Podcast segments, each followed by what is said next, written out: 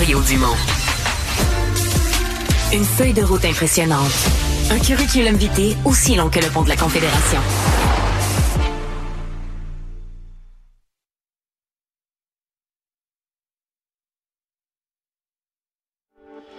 Je vais commencer en souhaitant au premier ministre bon retour au Canada.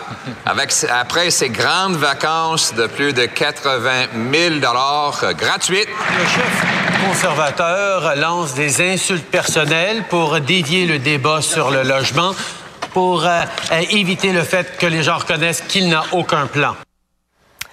Alors, euh, oui, ça repart euh, fort. Et on peut dire, M. Poiliev n'en manque pas une. Et euh, ça, ça donne le ton pour euh, la session, Mario, quoi. Oui, oui. Mais, euh, tu sais, parce que là, aujourd'hui, la période de questions, mais hier, il faisait un discours là, préparatoire à la session et ça revolait dans toutes les directions les attaques contre le gouvernement. Justin Trudeau est responsable de tout ce qui marche pas, l'inflation. Puis là, finalement, le bloc était avec Justin Trudeau. Il attaquait le bloc aussi. Puis le NPD qui est en association. tu sais, ça, ça y va. Et, et moi, deux, deux, trois Ouais. choses. D'abord, il est très efficace dans ces attaques-là, c'est sûr. Deuxièmement, on l'a dit mille fois, la meilleure défensive, c'est l'attaque. Alors lui, là, il se dit, moi, je suis rendu le meneur d'un sondage. Si je veux pas que les autres m'attaquent, c'est mieux de les attaquer. Je me pose quand même la question. Est-ce qu'il y a un point de rupture où, si tu veux devenir le premier ministre, à un moment donné, tu sais, comme l'attaque sur le voyage de Justin Trudeau, normalement, c'est supposé être un député d'arrière-ban qui fait ça. Tu sais, le chef Ouais, du parti qui veut devenir premier ministre se salit pas les mains dans un petit dossier comme ça. Moi, c'est ce que je pense. là. C'est une bonne question parce que autant l'usure du pouvoir euh, rattrape Justin Trudeau, autant le, le- danger pour M. Poiliev. Je suis d'accord avec toi, Mario. L'usure de l'attaque? Ouais, non, mais une sorte de fatigue. De, Ouais. Parce que c'est pas avant un an et demi, là, en principe, les élections. Est-ce qu'il risque pas d'y avoir euh, une fatigue? Mais aussi, ce que je retiens, moi, c'est l'attitude de, de M. Trudeau. Je, je me suis rappelé l'entrevue de fin d'année qu'il nous a accordée euh, en décembre. Je lui posais la question. Là, vous répondez pas, vous et M. Poilièvre en profite pour vous attaquer sans arrêt. Puis M. Trudeau m'avait dit, de- de- la partie n'est pas pas. commencée. Là, ça, c'est, plus tard. J'ai l'impression qu'il a compris l'insatisfaction Ben, dans, dans, dans son groupe, euh, les sondages aussi, que là, il fallait qu'il commence parce que c'est, c'est le début de la première période. Mais si tu perds 15-0 après la première période, tu gagneras pas de match. Emmanuel, même le mauvais temps, c'est la faute à Justin Trudeau. Euh, Est-ce qu'il peut continuer comme ça longtemps?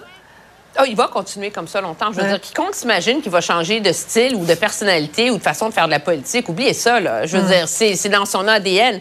Moi, je pense que ce qui est intéressant dans la période des questions aujourd'hui, c'est que oui, on a un M. Trudeau qui est plus à l'attaque, mais il n'y a pas le choix. C'est une question de survie pour lui au sein de son propre parti.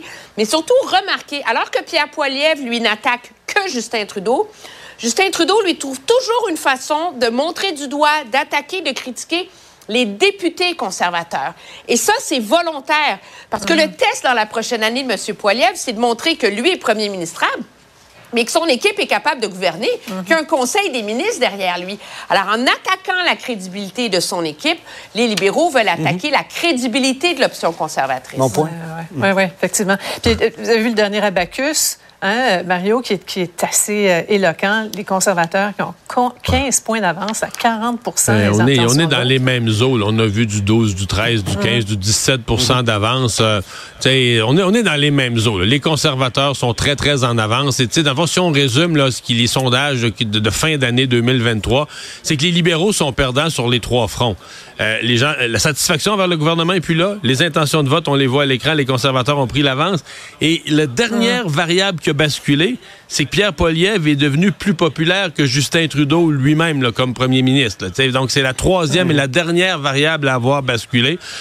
Le rattrapage est énorme pour M. Trudeau. Puis la question que se posent des libéraux, puis on l'entend, c'est est-ce que les gens l'écoutent encore? C'est un peu ça la question de Justin Trudeau. Est-ce que, c'est une chose de dire, Ah, je vais changer mon discours, je vais être plus proche des gens, mais on sait que dans le passé, à un des politiciens se sont rendus compte, le monde m'écoute plus. là. Je parle peu importe ce que je dis, Ouais. quand c'est moi qui Ouais, parle, quand c'est ma voix, risque. les gens décrochent. Ouais, puis Paul, au, au- au Québec, par contre, la, la mayonnaise ne semble pas prendre. là. Est-ce que ce, ce- ce discours-là, là, on le présente que le mini-Trump, bon, ça, ouais, colle pas là, pour M. Parce, parce que ça, à 17% c'est une baisse là, pour, pour les conservateurs. Dernier sondage euh, de mémoire leur donnait 22 ou 23 ou même 24 euh, euh, au Québec. Donc, si cela se confirme, effectivement, il y a quelque chose qui ne fonctionne pas. là. Est-ce que c'est lié à, à sa déclaration euh, choc sur les- l'incompétence de Valérie Plante, dit-il, et de euh, Bruno Marchand à, à Québec? Je, je ne le sais pas, mais ce ne sont pas de bonnes nouvelles pour Justin Trudeau non plus, là, parce que plus que jamais, il il a besoin du Québec pour euh, sauver éventuellement son gouvernement. Et puis, le Bloc a cinq points d'avance en ce moment.